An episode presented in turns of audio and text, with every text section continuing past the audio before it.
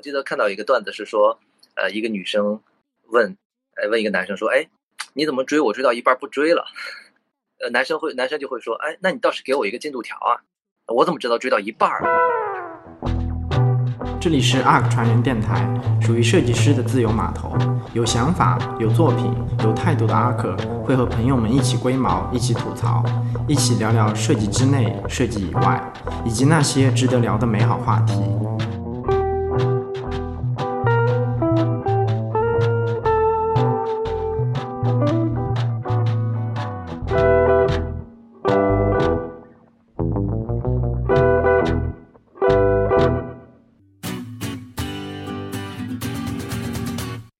呃，沟通呢是一是一个很重要的事情，确实就像呃弗拉尔说的，对，沟通是一个一个终身的一个一个课题。呃，这个往小里说是技巧啊，是这些小的方法，但实际上往大里说呢，它是沟通设计啊，就是人和人之间的这种沟通，沟通是双向的，一个巴掌拍不响啊，是双向的啊。呃，那你要能够比较清楚的把你的想法表达出来。别人够才能够更高效的理解。可视化是说把我们看不见的东西，呃，变得可见，然后把呃抽象的东西啊变得比较具象。比如说我们现在呃疫情，大家可以看到呃疫情什么地方呃有了，就是有个全国地图嘛，对吧？那个全国的地图呃它是怎么样发展的？那有如果有了一个变化之后。你就会可以很快的知道说什么地区是嗯可能发病人数是最多的，它是个最红的地方啊，这种就是就是最最基本的这种呃疫情的这种图形的一个可视化。呃，我记得看到一个段子是说，呃，一个女生问，呃，问一个男生说，哎，你怎么追我追到一半不追了？呃，男生会男生就会说，哎，那你倒是给我一个进度条啊，我怎么知道追到一半了，还是追还是快成功了啊？所以比如说这个进度条呢？就是，呃，就是一种掌控感嘛，对你知道你在这个阶段里面，你到底进展到哪一步了？所以你看咱们的产品当中，像不管是啊音乐的音乐的播放进度条，还是什么进度条，还是你注册的时候有步骤流程等等，其实都是给用户一种呃掌控感嘛。这个可视化就是一种手段，让用户看到呃他现在在什么样的阶段，然后然后去去知道呃接下来他该做什么事情啊。那背后其实是是这个呃通过可视化。去达成这样的一个目标，呃，再呃再比如说这个，呃，像赛车，大家看这个汽车比赛啊，摩托车比赛都是大家一圈一圈的跑，那为什么要有圈速？因为有了这个圈速，你可以知道这辆车到底是快还是慢，相比其他车而言，这个就其实我们把它上升一点高度说，这个就是时间的可视化，啊，所以这个就是。呃，把不可见变得可见，把抽象变得具象的一个一个过程。我想给大家举一个例子，呃，我不知道大家有没有看到过有一个艺术作品，大家有没有看到过这个作品？啊，就是这是巴西的一个艺术家，啊，我不知道名字叫怎么读，作品的名字呢叫《最小纪念碑》，还是挺震撼的。我想这个意思我都不用解释，大家就就看得懂。也就是说，其实我们人生就是这个，就是就是这个样子。像你觉得人生很长啊，但实际上实际上很短。对于很多事情你无能为力。我们就像这些冰人一样，在太阳底下被融化掉，然后慢慢消失掉。人生就是这个样子。所以，呃，我觉得这个艺术作品呢，其实呃，它很重要的一个点就是可视化。把我们，呃，可能八十年、一百年的这样的一个人生的，可快速的凝缩成一个片段，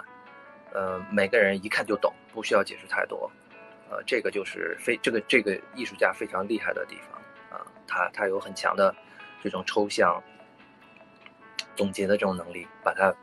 转变成提炼，然后把它转化成一个。普通人一眼就就懂的这样一个艺术作品，这个巴西艺术家名字叫 Nele，N-E-L-E。其实通过这几个例子，让大家明白什么是可视化。当然，它本身比这个复杂很多了啊！我就举几个例子。一个这个特别小的这种这种方法呢，那就是去找一些相关的呃参考，我我我先举一个例子，比如说我喜欢什么样什么样的装修风格啊，简约的，啊，带带带有点禅意的，啊，然后有一个有设计感的啊，同时还有比如说一个大窗户。我讲了这个半天，你可能脑中想象出一个画面了，但是你想象中的画面和我想要的那个样子，它差距有多大呢？啊，比如说这就是我们经常遇到的一个问题，可能你描述半天，啊，别人可能也不一定能听得懂，但是。如果你找一个，找一张图，类似的，其实别人马上就明白了，比你说上一个小时都管用啊。呃，尤其是我们聊产品的时候，对吧？那你你想说怎么做怎么做？那大家说半天。那么一种方式就是，哎，你看到有哪些现成的产品，他你看过的，他是这么做的，呃，然后呃这种方法也很好，然后你就把它直接拿过来给别人演示一下。比如说，这就是一种呃非常具体的这种这种方式。这个是其实是。呃，大家呃最常用的，因为你身边就找得到，我找到这张图，我可以给你看。我们在做产品的时候，那有很多是现实中没没有的东西，或者是你没找到的东西，尤其是一些偏向于抽象的方式的方法的方式方法的表达，你怎么样去让别人理解呢？那其实这个时候就是最简单的方法，就是画图啊，用在一张草稿纸上啊，或把你的想法。通过模型的方式画出来，啊，那这个画图呢，不是说要求你画画啊，你说我不会画画，我画不了，啊，但其实不是这样的，不是说让你让你画画画的多好，啊，因为别人不是把它当艺术作品来看，画出来只是一个一个表象而已，首先你得你得脑中理解了这个东西，你才能把它变成一个模型。如果在你脑子里是一团浆糊，你是画不出来的，画不对的。如果你画不对，说明你还没理解这件事情。你自己都没想好，所以你要先把这件事情在你脑子里想清楚，然后呢，你把它画出来，我我我举一个例子，比如说，如果我要和大家讲，啊，什么是客观，什么是主观，啊，那可能要讲半天，对吧？啊，比如说这个客观是不会受任何事情影响的正在发生的事实，主观是每个人对事实的一个解读，对吧？比如说，如果我这么说，你可能听完之后还是相对来说比较抽象的。但如果我们用一张图来说明，比如说大家看这张图，就比较清楚了。事实，一件事情事实就只有一个，我说的是客观事实，啊，然后呢，很多人，大家对它有不同的解释、不同的理解，但这些这些理解都是不一样，所以事实只有一个，啊，然后呃，这个这个解释可能有很多种，所以。呃，不是有句话嘛？叫一千个人心中有一千个哈姆雷特嘛，对吧？因为哈姆雷特只有一个，但是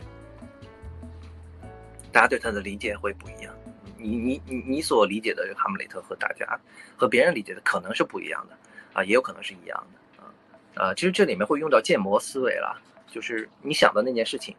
呃，我把它通过一个简单的模型就能够把它表达出来。这个其实是呃我们。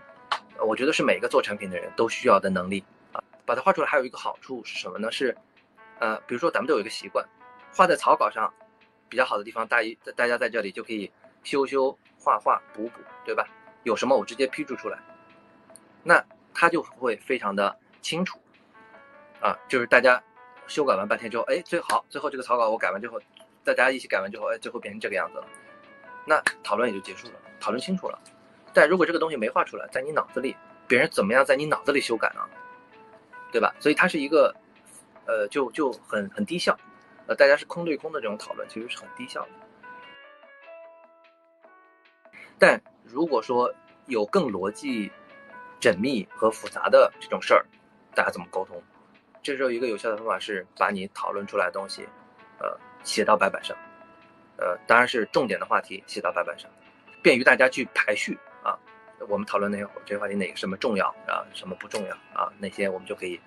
我们先做哪些事儿，后做哪些事儿啊？大家快速讨论一下，所有人都可以看到在白板上。哦，OK，我们今天讨论了哪些话题啊？然后我们讨论到哪儿了啊？呃，然后再把它总结提炼一下，它会非常好的去提升整个团队大家讨论的这种这种效率。我们最常用的方式，因为这是咨询行业用的比较多的，就是做文档。大家不要对文档有误解。文档呢，只是一种形式而已，啊，这个这个形式其实就是一种很好的把你要讲的内容可视化的形式。因为我不是马云，我在那夸夸夸讲上一个小时，连连张连个 PPT 都没有，啊，连呃一一个图片都没有。你讲一个小时之后，你问大家记 你们记住了什么？大家可能什么也记不住。演讲的时候，那你你你讲很多事情，别人听了以后是大脑要接收，然后有一个消化运转的过程。然后等他理解了你的意思，你已经讲到下面一个了，所以他要快速的去跟随你的讲话的这个逻辑，啊，所以呃，其实可视化做文档是一个非常重要的一个东西。那文档都有什么构成的呢？其实文档它就是把你要讲的逻辑，首先最重要的是大逻辑，我这个文档到底有多少页，然后我到底要讲哪些内容，呃，其实打个比方吧，有点像做一本书。你这个会，你要去讲，给大家讲述一个产品的功能，可能半个小时啊，是你二十分钟是你讲的时间，那你得有个逻辑吧，啊，你说 OK，我先介绍来说这个这个功能大概是什么，为什么要做这个功能，啊，因为用户哒哒哒哒，然后因为什么什么，然后这个功能具体是什么，这个时候如果你说这个功能因为你还没做呢，如果你就空对空的对对大家讲，其实是真的很没效率的。但如果你有几页 PPT，不用多，可能四五页，把你要重讲的重点信息放上去。那大家讨论起来效率就会非常高，啊，我觉得呃文档不是要复杂，而也不是说一定要做多么几百页的 PPT、一百页的文档，不是要这样的，而是啊把你的核心逻辑，就像书的目录一样啊，你把它结构化，很清楚的结构化出来，呃，大家沟通起来呃效效率会非常高。OK，那我们这期节目就到这里结束。如果你喜欢我们的节目，可以在喜马拉雅、荔枝、蜻蜓 FM、网易云音乐、Podcast 平台搜索 “ARK 传业电台”收听。如果你想要了解更多，可以在微信公众号搜索 “ARK 创新咨询”，关注我们。还可以在公众号内输入“社群”两字，加入 ARK 电台社群。OK，本期节目就到这里，大家下期再见，拜拜。